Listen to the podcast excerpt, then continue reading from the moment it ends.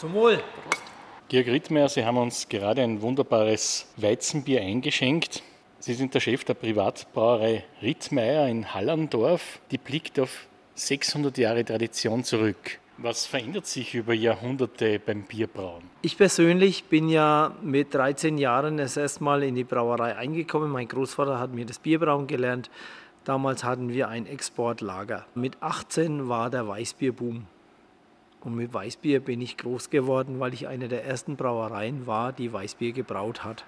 Heute haben wir das Hell. Jeder will nur Hell. Für mich braucht Bier Heimat. Und unser fränkisches Bier hat seinen eigenen Charakter. Ein fränkisches Pilz hat nicht so viel Hopfen wie ein norddeutsches Pilz. Ein fränkisches Lager ist Bernsteinfarben oder so Rotbier ähnlich.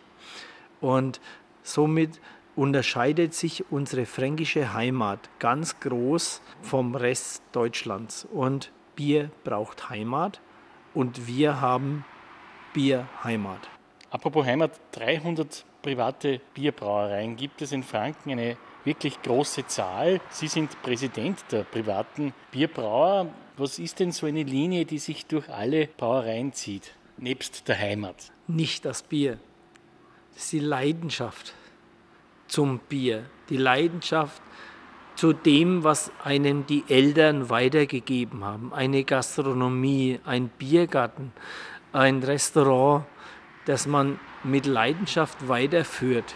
Zum Beispiel, dass ein Schweinebraten genauso noch gekocht wird, wie es die Großmutter gemacht hat.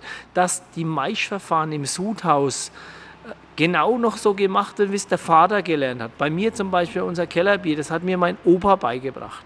Und das ist unsere fränkische Heimat. Und das ist unsere Bierkultur und das ist unser Landstrich. Jetzt haben Sie etwas angesprochen, das Kellerbier, das ist etwas ganz Spezielles für Franken. Keller- und Rauchbier, ja, weil bei uns geht man nicht zum Keller, sondern auf den Keller. Das heißt, man geht auf dem Keller, man sitzt oben, das Bier lagert unter einem und genießt dieses frische, lang gelagerte Bier, das in diesen Kellerräumen im März ausgelagert wird und dann im Sommer getrunken. Und das ist unsere Kultur. Da kommen die Leute in die Brauereien und da gibt es das Bier und dann gibt es eine Jause. Naja, eine Brotzeit oder Kellerplatten. Das ist ja das Schönste. Da ist alles drauf. Da ist der Pressack, ein weißer, ein roter, ein Büchsenfleisch, eine Leberwurst.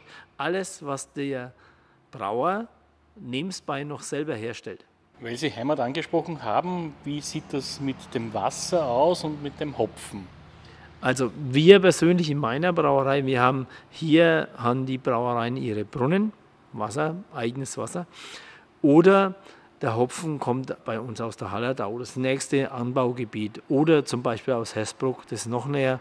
Wobei wir alle hier in Franken viele noch diese Perle verwenden. Das ist eine sehr alte Hopfensorte und das macht eben dieses fränkische Lager- oder Kellerbier aus. Und natürlich gerade zum fränkischen Essen ist natürlich das fränkische Bier eine wunderbare Begleitung.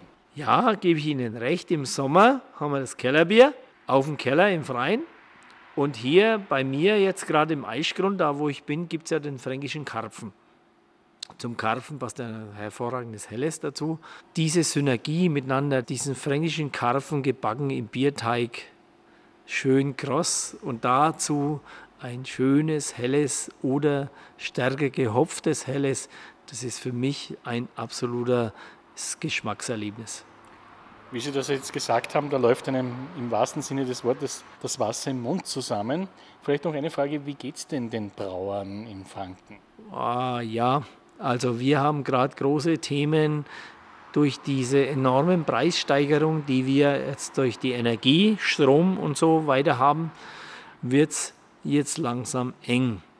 In Franken ist bewusst, dass einfach die Preise einfach niedriger waren. Der Allgemeinverbraucher hier ist es gewohnt, wenn er sagt, okay, eine halbe kostet 2,80, jetzt kostet sie mal 3,40 und dann ist das für den teuer, dann bleibt er weg. Oder der Karpfen kostet nicht mehr 9 Euro, sondern plötzlich 15 Euro. Es ist allem der Politik und unserer Energie geschuldet. Natürlich sind die Preissteigerungen, die gekommen sind, für alle schwierig, aber Qualität hat seinen Preis und das äh, qualitativ gute Bier hier in Franken ist ein Beweis dafür. Bevor ich die Frage beantworte, nehme ich jetzt mal mein Glas und wir stoßen an. Franken hat die höchste Qualität, was Essen und Trinken betrifft. Wenn ich nach Hessen gehe, bitte verzeiht mir ihr Hessen, in Franken habe ich in jeder Ortschaft eine Gaststätte. Und eine Gaststätte oder ein Wirtshaus, wie wir sagen, ist ein Ort der Begegnung. In diesem Wirtshaus feiere ich meine Hochzeit.